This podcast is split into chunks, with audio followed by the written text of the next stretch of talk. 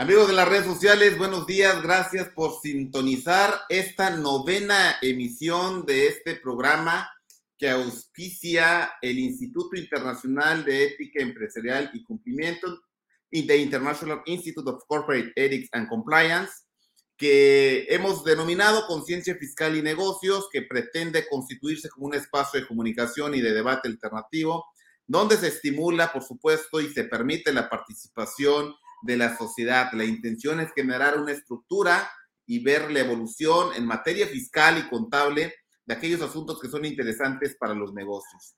Para este propósito, el día de hoy, nuevamente tenemos a un gran invitado, una persona que admiro mucho porque es una, eh, realmente es una gran persona. Vamos a ver en la parte curricular cómo él plasma eh, quién es y, y eventualmente lo que ha hecho.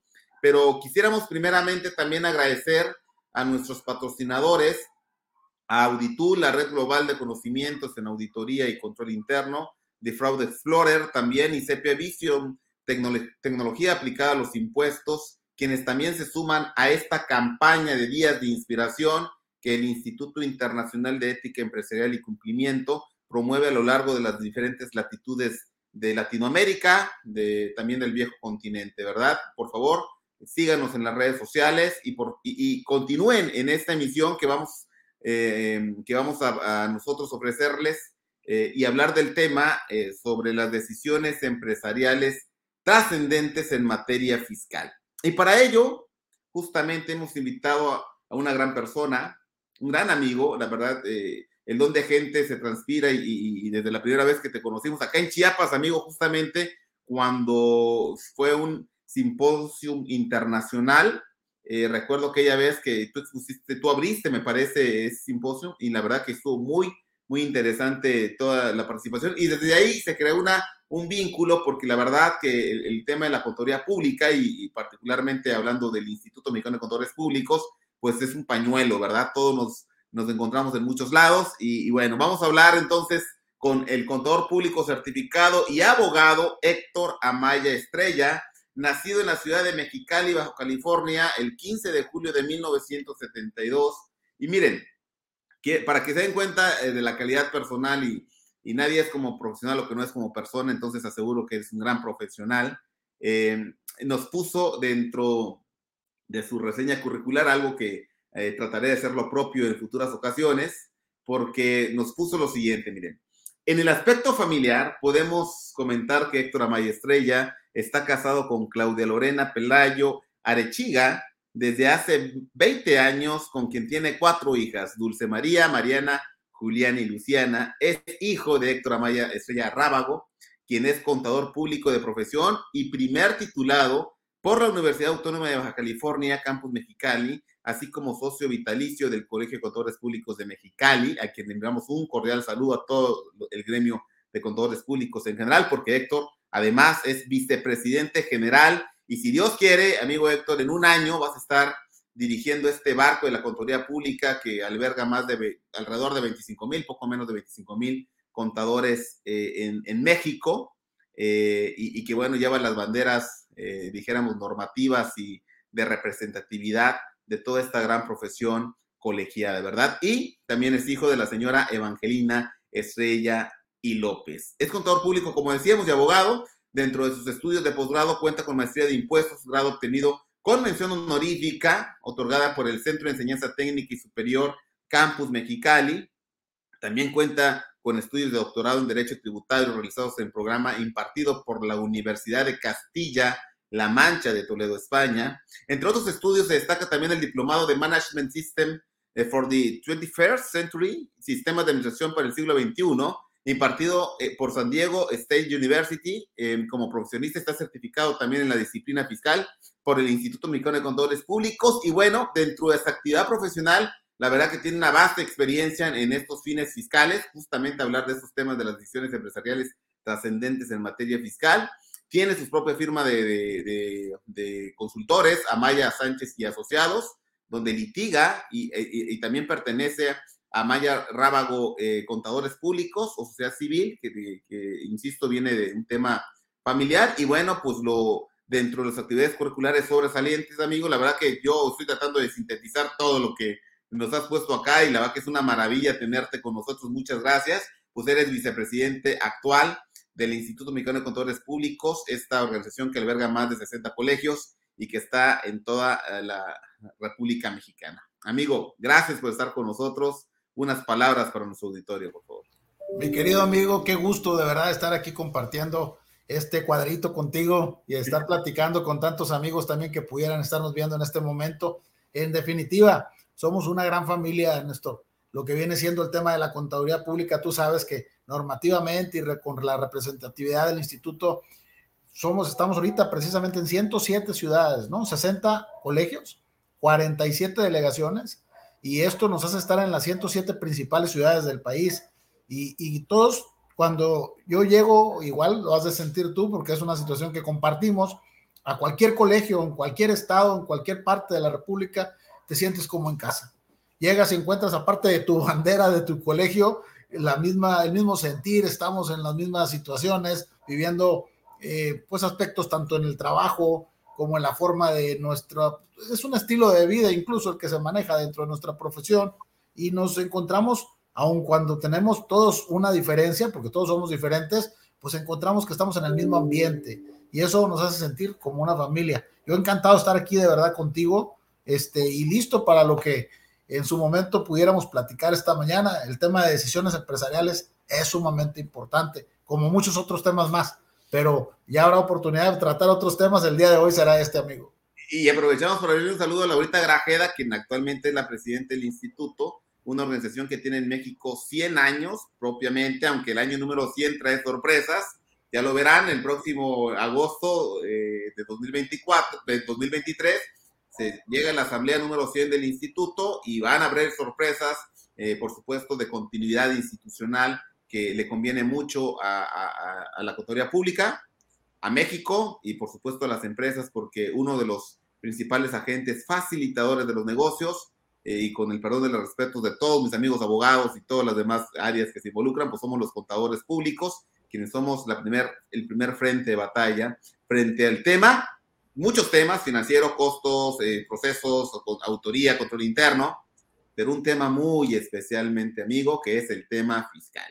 Y estamos en una, a una semana de presentarse el nuevo paquete, a ver qué sorpresa nos trae, lo platicamos fuera de, escenario, eh, tras bambalina dijéramos, eh, ya el 8 de septiembre es la fecha límite para presentar el paquete económico, ya se han sumado algunas propuestas por parte de las comunidades empresariales, iniciativas profesionales del instituto propiamente a ido, eh, ha mostrado más o menos las pretensiones que se buscan que este paquete económico contemple, ojalá sean escuchadas. Y bueno, amigo, ¿por qué entonces, por qué hablar en estos momentos, estimado amigo Héctor, de decisiones? Esta mañana, que, ah, bueno, ya tú tienes las 9.40 de la mañana, ¿no? Más o menos. Sí, 9.40 exactamente, amigo. 9.40. Bueno, ese, ese, es el lastre que deben de llevar todos nuestros amigos de aquel lado del país que están dos horas abajo y todo se les hace temprano, siempre madrugan ellos. Pero ¿por qué hablar de decisiones esta mañana, estimado amigo?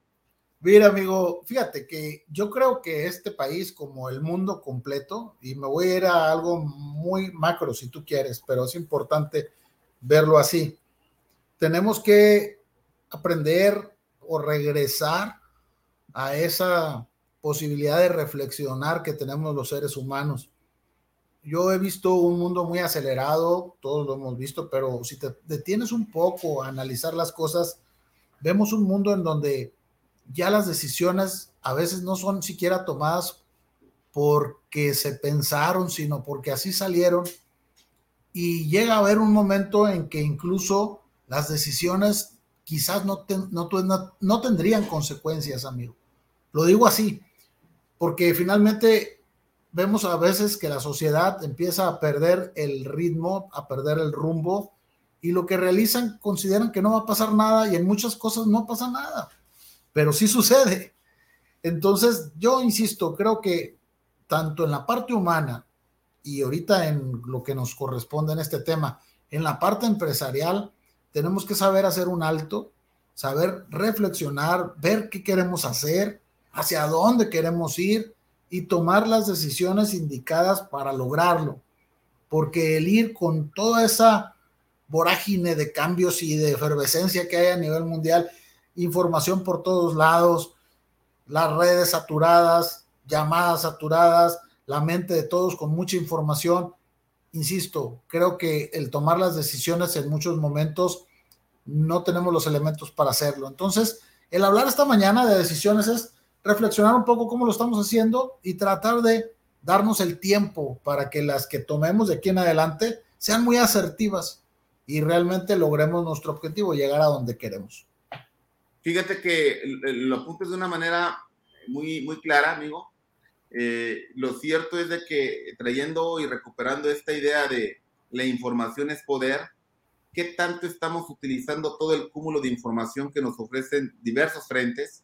empresariales, decíamos, profesionales también, pues ya no dijéramos el tema exclusivamente normativo, que, que, que hay, que pues hay que tomarlo en cuenta, pero qué tan informadas están siendo nuestras decisiones. Y eso en un ambiente mexicano, o más bien latinoamericano, porque se repite mucho la fórmula de la proporción de lo que representa la MIPYME en las unidades económicas, pues la verdad que, que es trascendente, ¿no?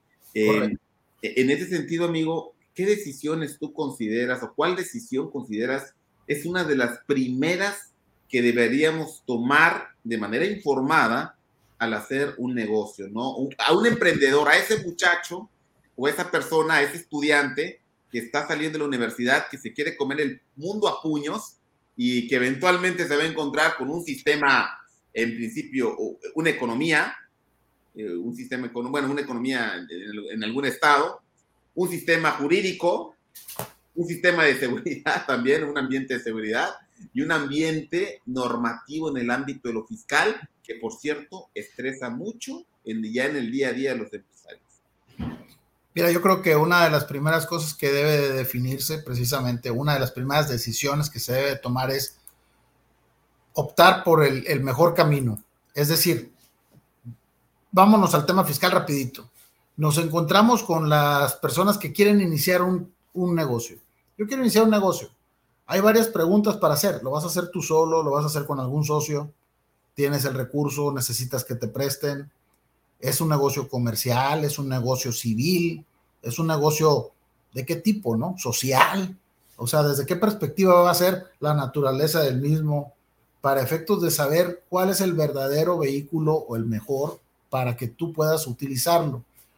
Esto creo yo que es lo idóneo cuando alguien asesorado da el primer paso.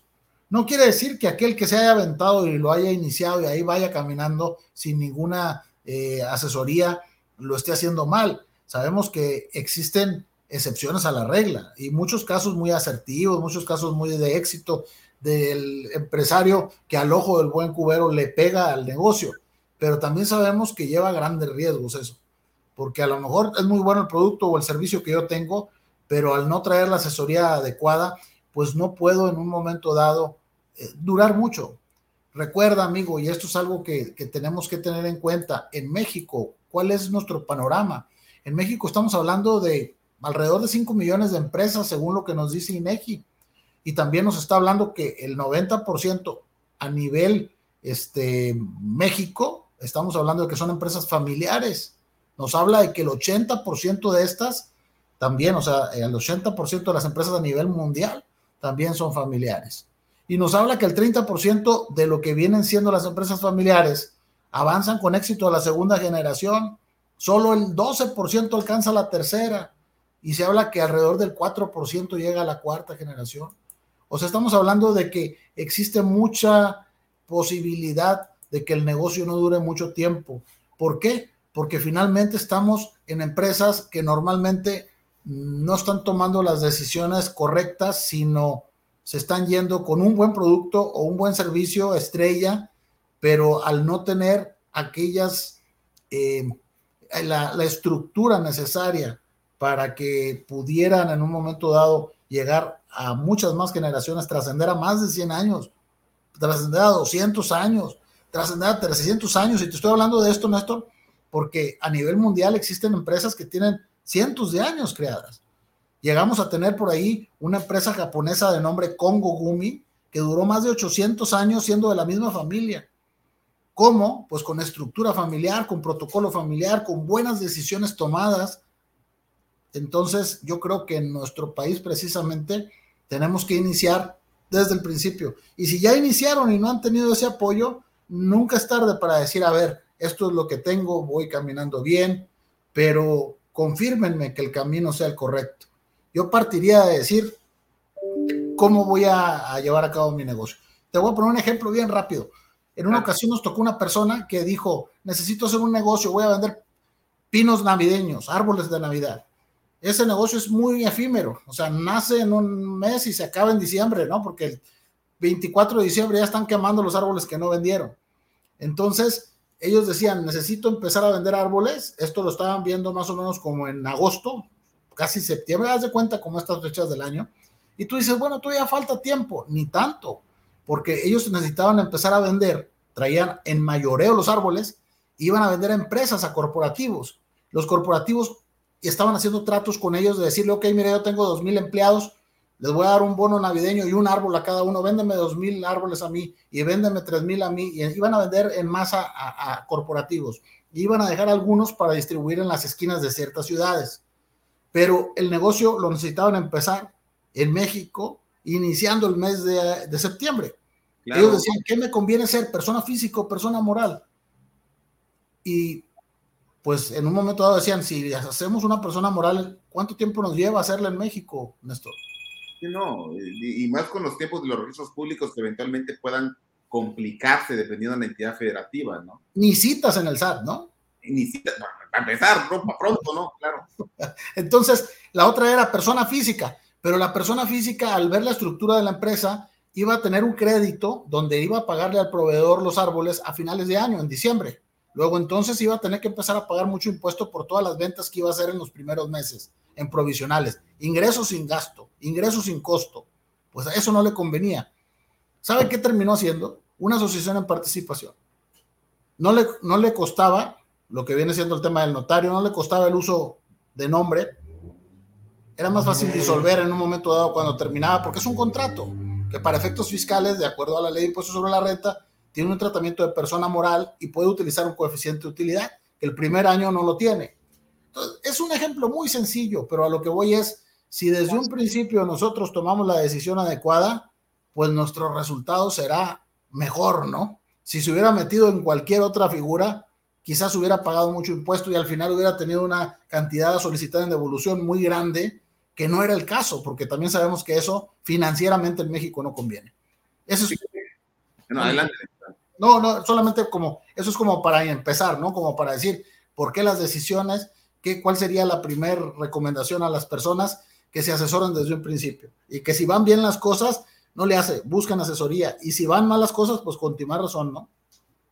Sabemos que uno, bueno, hay muchos factores que eh, cuando se inicia un negocio y pues, cuando estamos iniciando, naturalmente estamos clasificados dentro de las MIPIMES, pues, estamos iniciando, no tenemos ingresos, quizás los trabajadores no tenemos común es muy difícil hoy a la luz de la inversión extranjera y, máxime con el problema que está pasando hoy por hoy en la Bolsa Mexicana de Valores, donde empresas que están listadas están dejando de listar y eso a nivel macroeconómico, eh, para que lo entiendan, que nos, nos, puedan escuchar y que por cierto, invitamos en estos momentos a que nos vayan haciendo sus preguntas, vayan dejando sus comentarios. Tenemos a Héctor Amaya Estrella, vicepresidente de los Públicos, quien nos comparte una visión personal, estrictamente personal, de cuáles son las decisiones trascendentes en materia fiscal en estos momentos y que te decía, amigo, que el 80% del trabajo están generadas ya no solo por las MIPIMES, que esas eh, regeneran, eh, perdón, un, 50% de, de, la mano de obra generan eh, del trabajo, vaya, privado, generan las MIPIMES.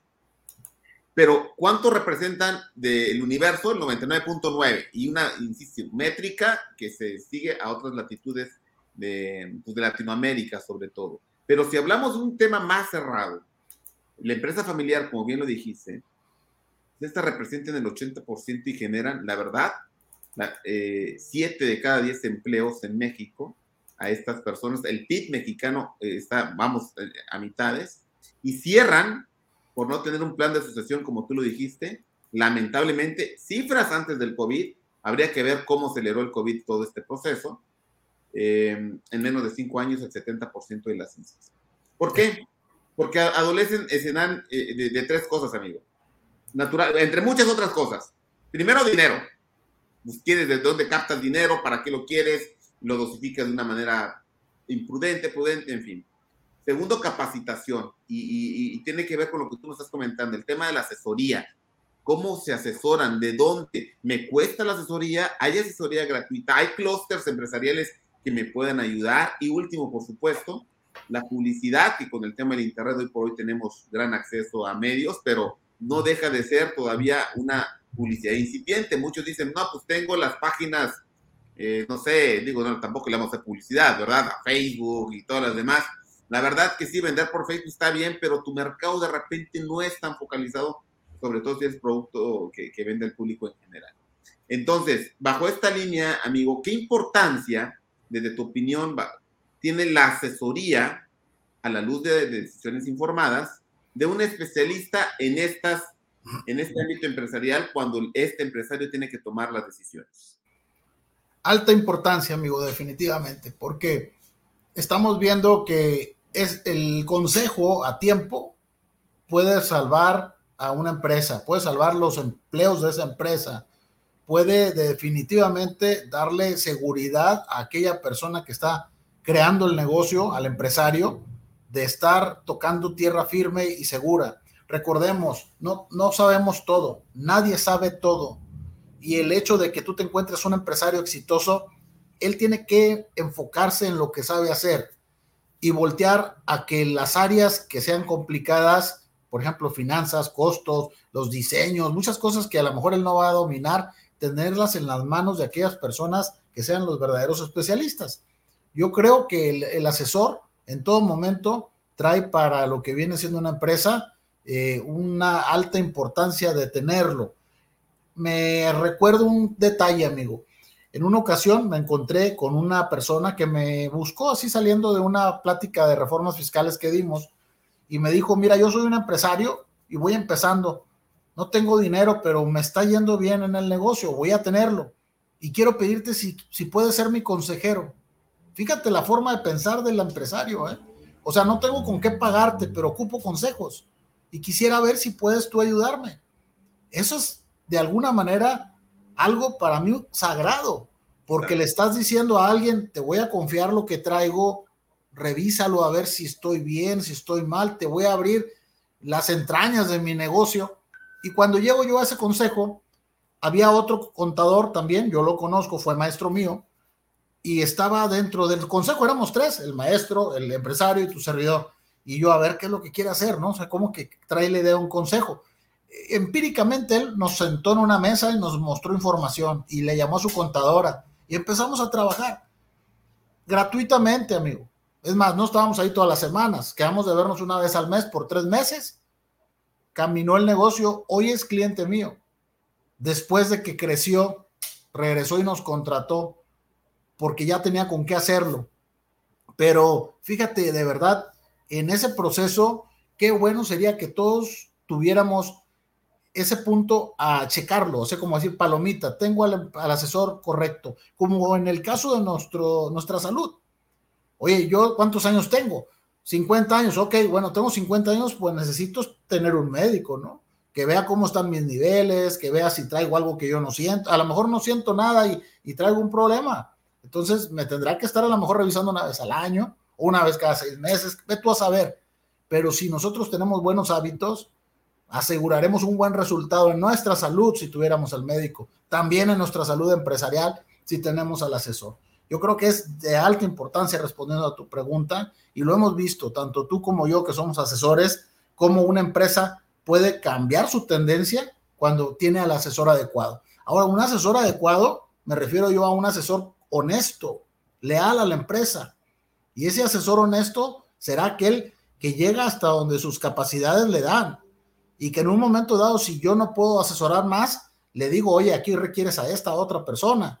Si no tienes tú a alguien, te ayudo a conseguirlo, si no, tú consíguelo, pero aquí ocupamos un ingeniero, aquí ocupamos este, un, que ve a saber, un ecologista, porque a nosotros nos ha tocado en algún caso estar haciendo algunas estrategias o, o análisis fiscales para empresas que van a poner un hotel en una zona de la reserva de la biosfera en Baja California y al momento de tener que mover ciertas plantas para poder hacer la inversión ahí, pues tiene que cumplir con lo que viene siendo todo el manual de ecología, Semarnat y demás. Bueno, ahí necesitamos a alguien que sepa. Y en el caso, por ejemplo, si yo no sé costos, pues tendrá que llegar el de costos. Si yo no sé de ley federal de trabajo, o sí lo sé, amigo, porque soy abogado, pero no es mi especialidad, las cosas que se tengan que hacer por un laboralista, tendremos que decirlo. No te confíes, yo, por más que te quiera ayudar, necesitas aquí el especialista. Y esas serán situaciones que siempre darán un ganar-ganar. Yo creo que no hay mejor recompensa si te pones desde el punto de vista del asesor que ver que los negocios que asesoras florezcan. Ni el dinero que te pagan te da la alegría de ver que aquello funciona. Eh, entonces, no sé, creo, me extendí un poco, mi querido amigo, pero finalmente te quiero decir que eso es lo que yo pienso en relación a, la importancia del asesor en una empresa. Y fíjate, hablaste de un término que quisiera yo, por favor, aclararas para eh, nuestro auditorio, entendiendo de que puede haber personas, empresarios que a lo mejor están iniciando y pueden tomar una idea, jóvenes, insisto, que tienen una buena idea a la luz de la tecnología. Por cierto, el siguiente programa eh, de, de, 15 días, vamos a hablar de la tecnología blockchain. Invité a Luisa Cadenas una persona muy preparada en México, muy, muy emprendedora al respecto. Pero quisiera, por favor, amigo, si pudieras tú aclararnos cuál es la diferencia entre un consejo de administración y un consejo consultivo a ese que te invitaron y que eventualmente fue parte del éxito de ese cliente, de esa persona que hoy es tu cliente. Bien, bueno, pues un consejo de administración puede estar formado por la propia sociedad, si vamos a la ley general de sociedades mercantiles, puede ser que exista un consejo de administración donde haya un presidente, donde haya un secretario, un tesorero y sean los mismos, una estructura de administración interna. Eso lo pueden tener las empresas y, cobran nómina incluso, ¿no? En un momento dado, o a lo mejor no cobran nómina, pero están los socios dentro de ese consejo. En el caso de lo que viene siendo un consejo consultivo, pues normalmente se busca tener a personas que son externas a la sociedad, en donde tú le dices, bueno, podrá haber un honorario, un monumento para pagarte, pero necesito que tú vengas con ojos externos, sin ceguera de taller, a ver qué es lo que nos puedes indicar. Y ahí eh, existe un, un choque interesantísimo, ¿no? Los que están dentro están viendo algo y son los que conocen el negocio, pero los que están fuera, aunque no lo conocen a detalle, lo conocen más a nivel macro, están viendo desde fuera. Y esa óptica conjugada con los que están internos hace que ello pueda ser maravilloso. Es decir, a veces tú puedes decir, oye, lo que decimos de la ceguera de taller, ¿no? Pones en el pasillo de la empresa una caja y el primer día todo el mundo pregunta, ¿y esa caja qué hace ahí? Pero a las dos semanas que la estás viendo ya no preguntas, es más, hasta es parte de tu vida la caja, ¿no? Y el que llega de fuera, pues luego, luego va a preguntar lo que preguntaste tú el primer día. Oye, ¿esa caja que está haciendo ahí? No olvidemos, ese externo siempre vendrá a darnos la pauta de cosas que se notan, de cosas que pueden ser muy evidentes, que a lo mejor nosotros ya estamos familiarizados, pero que no son correctas o que deben de mejorarse, áreas de oportunidad. Esa sería, en, general, amigo, la diferenciación entre lo que viene siendo el consultivo y el de administración. Acuérdate que existe toda la tendencia ahora de buscar el tema de los gobiernos corporativos. El tema del gobierno corporativo, pues es pues, realmente eh, tener esa asesoría, ¿no? En el Instituto Mexicano de Contadores Públicos tenemos gobierno corporativo. tenemos comités, comités de evaluación y compensación, comités de finanza, comité de auditoría, tenemos lo que viene siendo comité de planeación y riesgos, y ellos son los asesores de nuestro instituto que nos están viendo de fuera y de dentro, porque están, pues también algunos son miembros, pero de alguna manera eh, proactiva, ¿no? Buscando que no vayamos a caer en una problemática o de mejorar las áreas, porque acuérdate que la mejora continua, las mejores prácticas siempre deben de estar. Fíjate que me quedo con dos temas ahorita que nos dijiste. El tema de las mejores prácticas, porque también te quiero dar ideas, amigo, y si, bueno, más bien, poner ideas que ya seguramente has visto y recordarlas y ponerlas de manifiesto a la luz de esos consejos consultivos que podemos crear, pero a lo mejor también precisar eh, que un consejo de administración, y más aún a la luz de un tema fiscal que está pues, en 2022, que está en boca de todos, que es el tema del Ministerio Controlador, el Consejo de Administración merece esa investidura representativa en la toma de decisiones jurídicas, vaya, eh, hacia una empresa, y el Consejo Consultivo es un consejo, dijéramos, sin representación, sí muy útil, porque si hablamos de gobierno corporativo, como bien lo has comentado, y si traemos esa definición internacional resumida a su mínima expresión, con todos los vicios que pueda tener, que es el sistema por el cual las empresas son dirigidas o controladas, entonces claro que un consejo consultivo ofrece lineamientos de dirección muy importantes que le pueden ayudar, directrices vaya, pero no llegan a controlar a la empresa el consejo consultivo, porque tú te, meramente es un consejo, auténticamente en la, concepción natural de lo que es la, expresión consejo, y ya tomará, ya será la decisión del empresario si lo toma o no.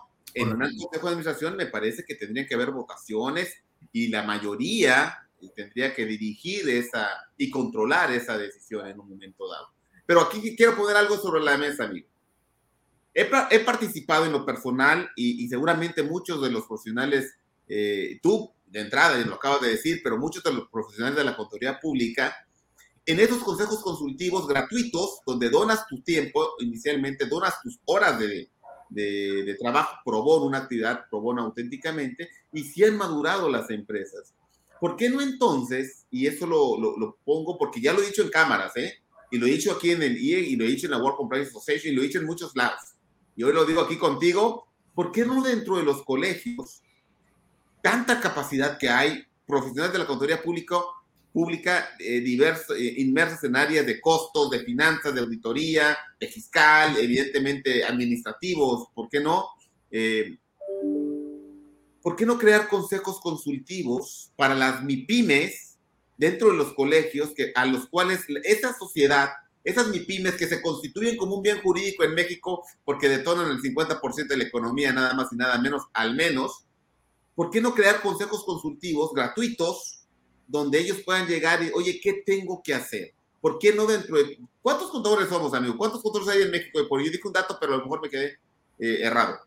Bueno, eh, contadores sabemos, eh, yo no tengo el dato, pero vemos una cantidad increíble, ¿no? Nosotros ahorita traemos contadores arriba de 22 mil personas dentro de nuestras 107 eh, ciudades, ¿no? Pero vaya, como con eso se hacen los consejos consultivos y sobran, ¿no? Y digo, tampoco vas a tener a 20 personas en el consejo, no, son consejos de 3, 5, 4 personas, ¿no? O sea, para que entre más personas, más ideas y entonces eso se vuelve una pachanga de repente, ¿no? Pero buen punto, o sea, ¿por qué no a, la luz de, y no solo los colegios, yo ya lo dije en la Cámara Mexicana de la Industria de la Construcción, ¿por qué no las, las, en este caso, la Coparmex, que lo he dicho también, ¿por qué no creamos esos consejos consultivos a donde los agremiados de las cámaras, los propios despachos de contadores que eventualmente, perdón amigo, los contadores son empresarios, son emprendedores desde que ponen su despacho. Tienen que hacer toda la visión económica de negocio para saber si el negocio va a ser negocio, ¿no? Porque es muy importante saber qué régimen jurídico. Hacer estos consejos consultivos que le ayude a la sociedad. Ahí, ahí dejo la moción. este, pues cada quien hace sus planes de trabajo, pero podría, oye, mandamos una misiva, una, una, moción, valdría la pena que sobre todo en unos temas, amigos, que se gesta mucho en el tema de lo fiscal y que a veces se confunde, y muy comúnmente se confunde, lo que es la prevención del lavado de dinero, lo que es el tema fiscal, se confunde mucho a la luz de todo este cumplimiento, pero no solo eso, también hoy tenemos temas anticorrupción que le ayudaría a, los estados, sobre todo a, a, esta demanda agregada que es el ejercicio del gasto público. ¿Tú, tú, cómo, ¿Tú qué opinas? O sea, en realidad los consejos consultivos podrían ser un aliado de las pymes, mi pymes más aún, mi pymes, en este... Adelante. Claro, no, definitivamente serían grandes aliados, es una gran idea creo que hay eh, con qué, o sea, hay estructuras que pudieran utilizarse precisamente en los mismos colegios. También me gusta porque se si pensamos en la juventud, Néstor, también los jóvenes que estamos integrando a nuestras filas pueden participar escuchando y viendo lo que los que tienen experiencia dicen hacia las empresas y relacionarse con empresas. Creo que pudiera ser una buena fusión entre los que ya pueden darle algo a la sociedad en, retroalimentación a través de estos emprendedores que llegan, los jóvenes que se pueden sumar y lo que ganen las empresas, ¿no? Que creo que es un ganar-ganar para todos. Mira, de veras que tú lo dijiste hace un, hace un momento, la experiencia de donar tiempo, a veces creemos que es difícil o que no tenemos tiempo para donar. Yo creo que todos tenemos tiempo para donar. Eh, y es nada más darte un poquito. Y sabes una cosa, Néstor, vas, vas, a decir que estoy diciendo una cosa fuera de lo que debo decir, pero cuando donas eso tiempo, cuando donas con alegría, las cosas se regresan, ¿eh? Y, no es para que lo haga uno por ese interés de que, ah, voy a donar para que me, me vaya mejor. Existe algo que es la divina providencia, ¿no? Entonces, tú estás en lo que tienes que estar y lo demás, la verdad es que va generándose. Yo, a mí con mucho gusto me ha dado el, el hecho de sembrar en ese tipo de proyectos donde no cobras, pero realmente, además de generar un amigo, nunca sabes lo que va a suceder después. Generas una entidad económica Después, cuando aquello, como ya lo platicamos, es fuerte, pues se te puede regresar alguna situación benéfica. Y si no, pues ya desde que estamos donando es porque tenemos un poquito de tiempo para dar. Señal que estamos teniendo trabajo que nos da la posibilidad de tener un poco de tiempo libre. Entonces yo creo que es importante tener en tiempo, eh, digo, en nuestra percepción, el hecho de decir, debo regresarle algo a la sociedad. Yo he escuchado mucho las críticas que en algunos momentos se dan a las personas que estudian en instituciones privadas o, que tienen muchos este, títulos, ¿no? Finalmente, yo creo que aquí el que tiene mucho, pues también hay que buscar compartir, ¿no? Y insisto, sé que el tema no es de esto, pero creo que también es una decisión.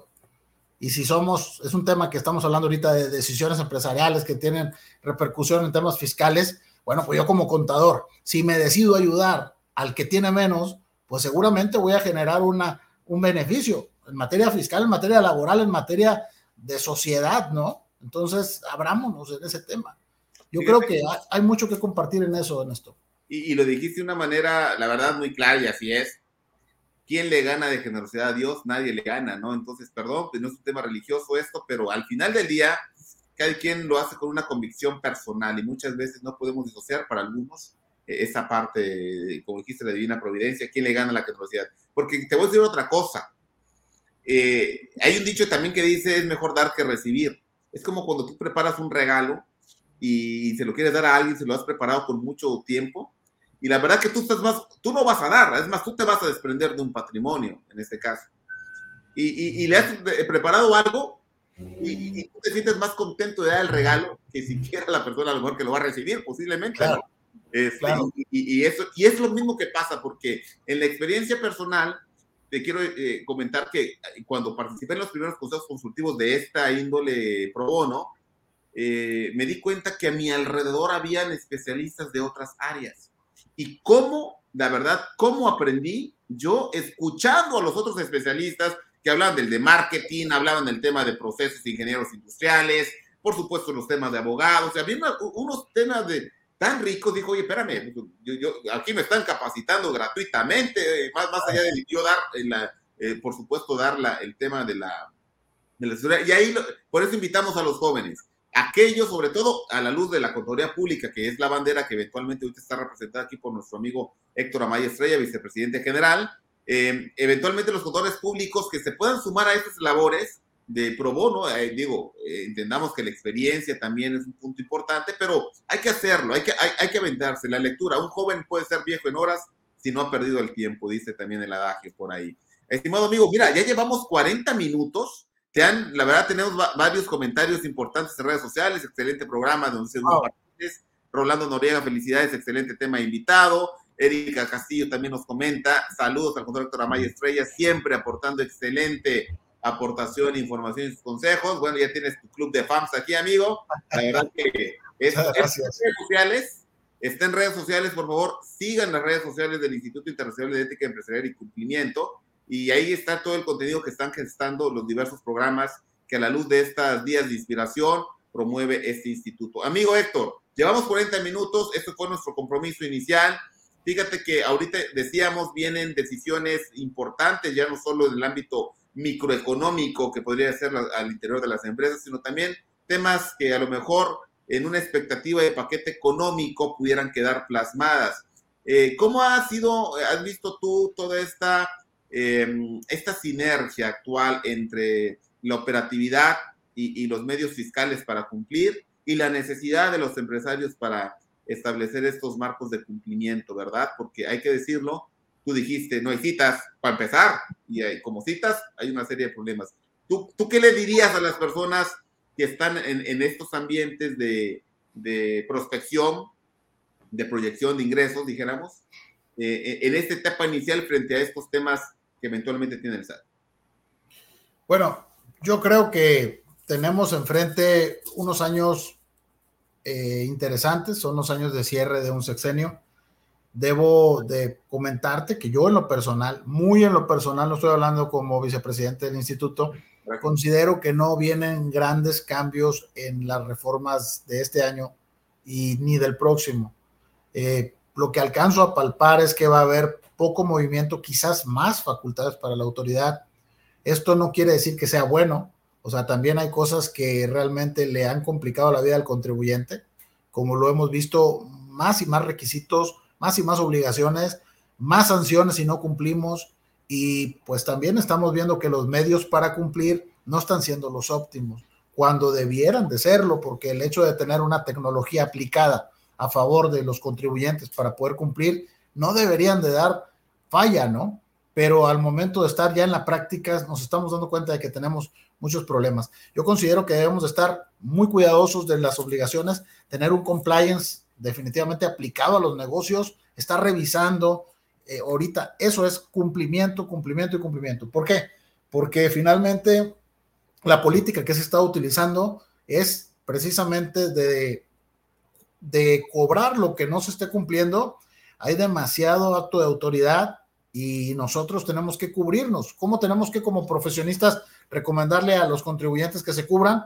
Pues teniendo programas ordenados, teniendo precisamente a las personas con una em, correcta revisión de que estén cumpliendo con sus obligaciones, a sus empleados, con lo que vienen siendo los controles necesarios, cerrar ese control interno de las empresas para que tengamos las menores fallas posibles.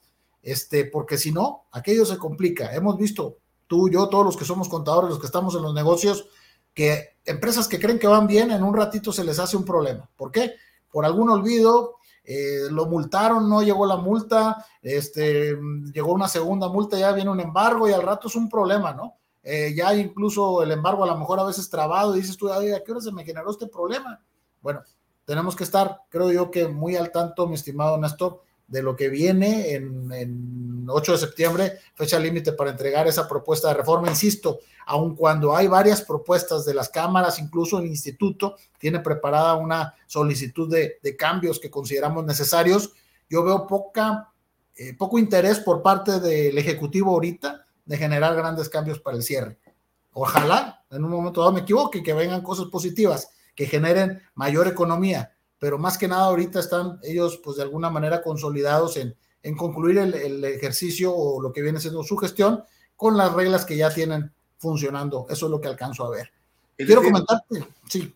Es decir, los cambios, los cambios que ya se han dado a estas alturas en ese sexenio, pues ya solo van a estar monitoreándose en los próximos años, quizás algunos reforzar, algunas facultades de gestión que se vayan a reforzar, por lo que estamos entendiendo. Así es estrictamente muy personal de Héctor Amaya Estrella, que hay que decirlo. Héctor Amaya Estrella por más de 28 años ha brindado asesoría a diversos servicios relacionados con sus profesiones, dígase contaduría pública y abogado, a diversas personas, sociedades y asociaciones dedicadas a diferentes giros. Bien, Héctor, la verdad que eh, no, ahora sí que eh, los, los, emprendedores, las empresas que están, eh, las aceleradoras de empresas, lo que deben considerar es sí, este, este cumplimiento, y perdón, tú hablaste del término compliance, últimamente ha tenido mucho, eh, mucha revuelta, eh, si existe o no existe el término en las redes sociales, eh, perdón, en, las, en la legislación mexicana, no, no existe, hay otras palabras que tampoco existen, outsourcing, materialidad fiscal, no, no, no son palabras que no existen, pero en el argot se habla de, de este, estos términos para que comprendamos la esencia del deber ser dentro de las organizaciones. Algunos dicen compliance es control interno. Pues sí, es que la verdad hay mucho de control interno en compliance. ¿Por qué? Porque la intención, nada más que el compliance no solo es hacia el interior, el compliance es demostrar eventualmente hacia el exterior y ya no hablemos del tema del debido control a la luz del artículo 421 del Código Nacional de Procedimientos Penales, ¿verdad? Bueno, así es. Amigo Héctor, se nos fue volando 46 minutos, 50 minutos propiamente ya, más lo que tenemos de cierre. Yo te dije que es una charla de amigos. Gracias por estar en, nos quedamos con varios temas, en los consejos consultivos, por supuesto, el no esperar muchos cambios para el próximo año, eh, más allá de los que ya están, hay que ponerle mucha atención, hay que ser resilientes en un momento dado, ¿verdad? Hay que aguantar esta eh, andamiaje normativo que al final del día no puede, no puede disociarse de un, proyecto, eh, de un emprendimiento. Las escuelas de negocios, ¿estás de acuerdo? Deberían centrar mucho la viabilidad de los, de los proyectos de inversión en el cumplimiento normativo. No sé si lo estén haciendo, deberían estarlo haciendo, al, al menos en lo que se conoce como la parte técnica de los proyectos de inversión para enseñarle a los emprendedores de negocios que muchas veces se enfrentan con que quiero cobrar con Bitcoin, quiero vender por Internet y quieres una serie de cosas, sí, pero ¿cómo le vas a dar el tratamiento fiscal a todo eso? sí, no, hombre, ya nos, están, ya nos traen en el metaverso, amigo, acuérdate. Y olvídate. yo, yo, yo, levanto mi mano, soy el más ignorante de todo esto y, me, solo tengo dudas y, pregunto y, lo trato de responder, de investigar, por supuesto, pero, espérame, o sea, perdón, ayer hablaba un tema, permíteme que te lo comente, amigo, porque me pareció algo, este, un tanto eh, atípico, atípico, pero muy común.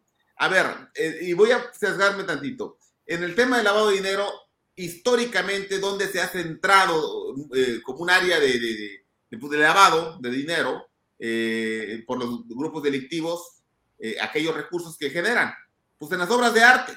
¿Estamos de acuerdo?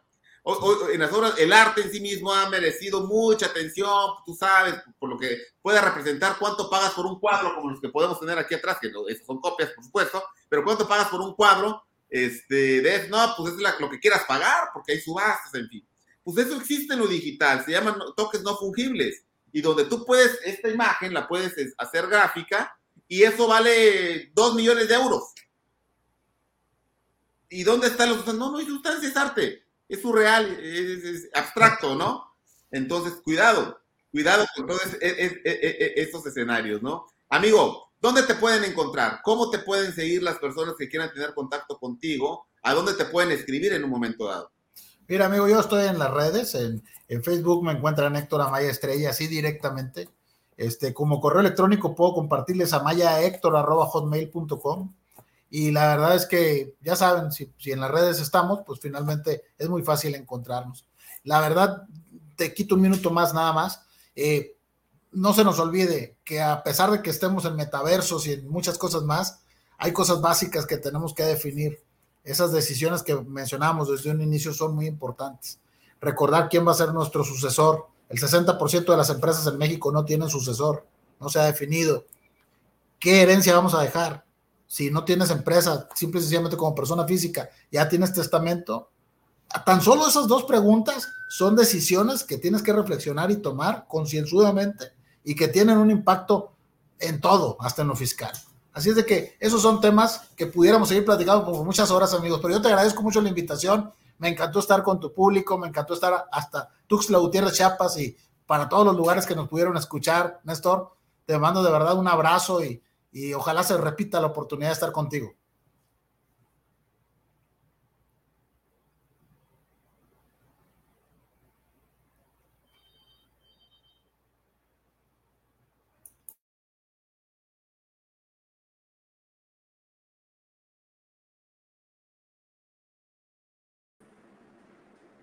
¿Me escuchas, amigo? Sí, fuerte y claro, amigo. Perdón, se me cayó el internet justamente cuando estabas dando tus datos y me conecté rapidísimo al celular. Oye, amigo, no, no, sin la problema, verdad que la tecnología honor, siempre lo digo. Fue un gran gusto platicar contigo. La verdad que, insisto, tienes un ángel ahí. Yo creo que eso se va a quedar demostrado, en, ha quedado demostrado ya y se va a demostrar con más fuerza. Y la verdad que esta es tu casa. Eh, eh, siéntete con la libertad de cuando quieras volver a estar con un tema que tú creas relevante, más aún cuando llegues a ocupar los otros espacios que esperamos y Dios, si no cambia las aguas del camino, pues esto se va a dar natural. Por favor, nos sentiríamos muy afortunados de contar con esta, con esta presencia tuya nuevamente y bueno, agradecerte con todos estos temas que nos has compartido ya, queda en redes sociales y la verdad que para mí es un gran honor haberte tenido con nosotros. Muchas gracias de verdad por la invitación, amigo. Feliz de estar contigo. Te mando un fuerte abrazo. Nos vemos próximamente en Chiapas. Y nada más un pequeño comercial. La 99 Asamblea Convención, 19, 20 y 21 de octubre en la Ciudad de México, World Trade Center. Los esperamos. Eventos técnicos, eventos sociales. Tenemos eventos para acompañantes, eventos para estudiantes. No se lo pueden perder. El evento más importante de la contaduría. ¿Siguen habiendo promociones? Perdóname. Sí, hay inscripciones en la página de internet del instituto www.imsp.org.mx. En la página del instituto hay un banner que dice 99 Asamblea Convención. El registro es en línea.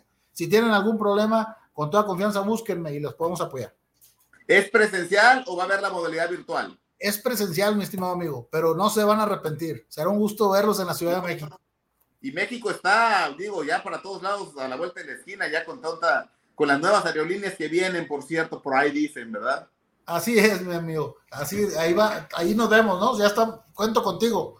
Primero Dios, vamos a hacer lo posible por estar ahí, amigo. Y bueno, amigos de las redes sociales, agradecer a The Fraud Explorer, a Auditool, eh, la empresa de, de, eh, de, tecnología, en materia de auditoría, y a Sepia Vision, tecnología aplicada a los impuestos, esta preferencia que tienen con nosotros, e invitarlos a la próxima a la próxima charla. Permíteme, amigo, vamos a tener a la doctora Eloísa Cadenas Morales para hablar de lo bueno, lo malo y lo feo del mundo cripto, ¿eh? ya lo saben, nos vemos aquí. Muchas gracias.